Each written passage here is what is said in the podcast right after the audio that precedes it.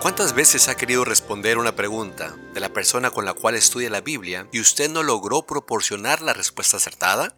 ¿Qué dice la Biblia? Con frecuencia, aquellas personas que recién inician el estudio de las Sagradas Escrituras se encuentran con numerosas interrogantes algunas por falta de conocimiento bíblico y otras por prejuicios e interpretaciones erróneas de diferentes fuentes de información. Un número creciente de nuestros hermanos está dando estudios bíblicos a una cantidad cada vez mayor de personas interesadas en conocer la palabra de Dios. Muchos de ellos, por no haber tenido una preparación teológica adecuada, se encuentran con dificultades para responder algunas de estas preguntas. Confiamos que estas respuestas, bíblicamente bien documentadas, puedan ayudar al gran ejército de laicos que difunden la palabra de Dios con su mensaje de salvación a las almas sedientas que anhelan encontrar paz para su vida y la esperanza cierta de la vida eterna.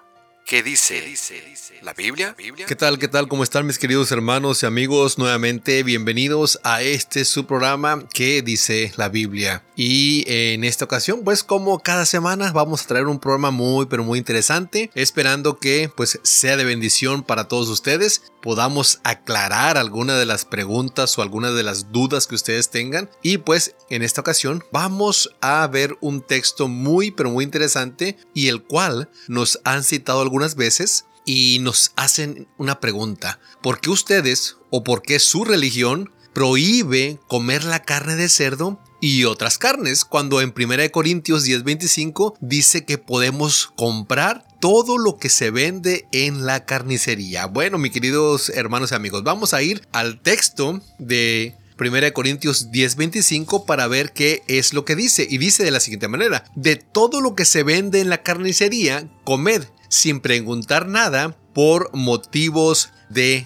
conciencia. Bueno, tenemos que ir a un principio de que para interpretar bien una frase bíblica pues es necesario tener en cuenta siempre el contexto. Esto ya en la primera temporada, en la primera serie, ya lo habíamos explicado. Y pues en este caso, pues es necesario, mis queridos hermanos y amigos, eh, leer desde el versículo 19 y seguir hasta el 29. Y pues así vamos a descubrir a qué es lo que el apóstol Pablo se estaba refiriendo. Vamos a leer Primera de Corintios 10 del 19 al 29. ¿Qué digo pues? Que el ídolo es algo o que sea algo lo que se sacrifica a los ídolos? Antes digo que lo que los gentiles sacrifican, a los demonios lo sacrifican y no a Dios. Y no quiero que vosotros os hagáis partícipes con los demonios. No podéis beber la copa del Señor y la copa de los demonios. No podéis participar de la mesa del Señor y de la mesa de los demonios. ¿O provocaremos a celos al Señor? ¿Somos más fuertes que Él?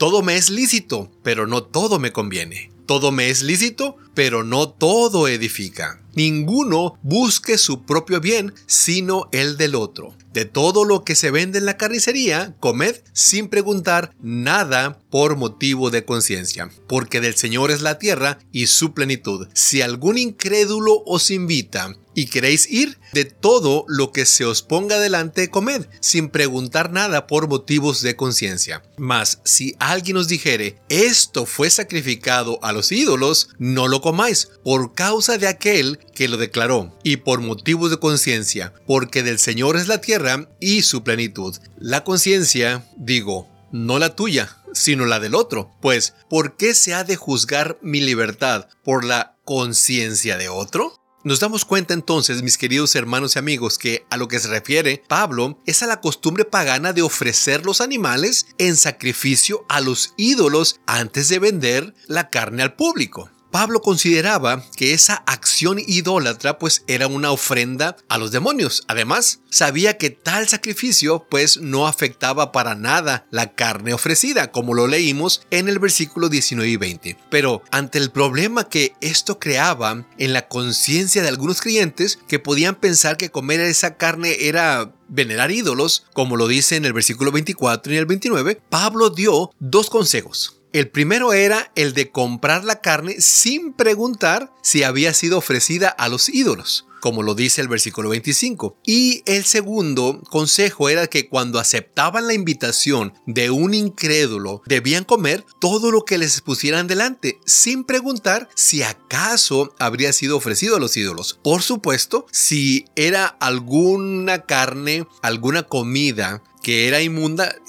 la persona, el creyente, la iba a rechazar. Pero en este caso se está hablando de esa práctica que ellos hacían de sacrificar esas carnes a sus ídolos. Y pues en caso de que se les dijera que se le había ofrecido al ídolo, pues no debían comerla. Sin embargo, algunos insisten en que dice todo, y de todo lo que os pongan delante comed. Y nuevamente, mis hermanos, pues en este caso debemos llamar la atención al contexto, donde se nos indica que es todo, pues ese tiene límites. En este caso, está claramente indicado que se trata de todo lo ofrecido a los ídolos y que es aceptado como alimento por la palabra de Dios. Y bueno, mi querido hermano y amigo, si no quisiéramos aceptar los límites que ese todo tiene, según el contexto, nos colocaríamos en situaciones irrazonables. Por ejemplo, eh, si un carnicero poco escrupuloso se le ocurriera vender eh, una carne mala, una carne infectada o descompuesta. Según ese equivocado criterio que tienen muchos, tendríamos que comer sin decir nada, porque la Biblia dice, de todo lo que se venda en la carnicería, comed. Incluso, mi querido hermano, muchas veces yo les he preguntado a algunos eh, hermanos que nos hablan de esto y que nos hablan acerca también del programa pasado donde dice Pedro mata y come y es todo animal inmundo. Yo les digo y les pregunto muchas veces, ¿usted se comería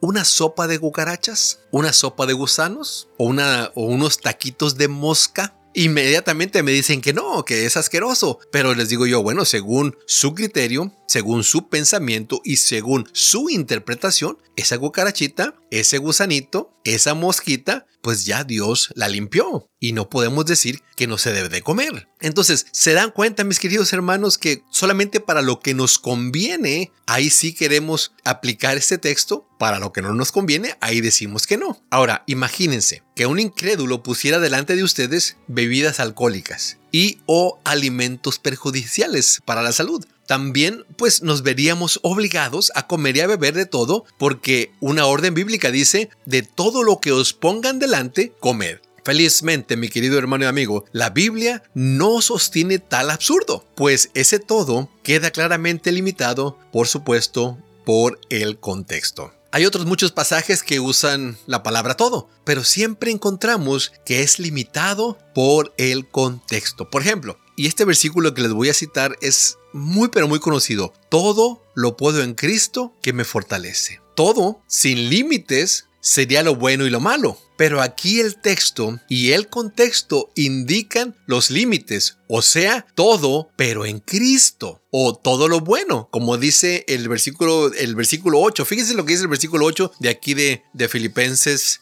4, eh, 8. Por lo demás, hermanos, todo lo que es verdadero, todo lo honesto, todo lo justo, todo lo puro, todo lo amable, todo lo que es de buen nombre, si hay virtud alguna, si algo digno de alabanza, en esto pensad. ¿Se da cuenta? El contexto nos indica de que todo, o sea, que todo lo que es bueno, lo podemos hacer siempre y cuando estemos en Cristo Jesús. Déjenme darle otro ejemplo. Todo lo que hacéis, hacedlo todo en el nombre del Señor. Colosenses 3:17 todo lo que se hace en el nombre del Señor puede ser solamente lo que la doctrina y las normas cristianas aceptan como bueno o correcto. Ese todo, mi querido hermano y amigo, está limitado por muchos contextos encontrados en, por supuesto, en toda la Biblia. Y pues refiriéndonos ahora a la carne de cerdo y a otras carnes que nos mencionan eh, en diferentes preguntas, pues recordemos que Dios mismo advirtió a sus hijos que el cerdo y otros animales son inmundos en Levíticos 11. Y conviene recordar aquí que el término inmundo en el Antiguo Testamento puede tener el sinónimo de contagioso. Y si recordamos cuando un leproso en aquellos tiempos caminaba por las calles, él debería de gritar inmundo, inmundo. ¿Por qué? Porque la lepra era sumamente contagiosa, sumamente peligrosa y por supuesto era mortal. Entonces, esa enfermedad era contagiosa, se le consideraba inmundo. Él tenía que gritar inmundo. Y pues, mi querido hermano y amigo, la carne de cerdo es el único vehículo con el que el hombre puede contagiarse de enfermedades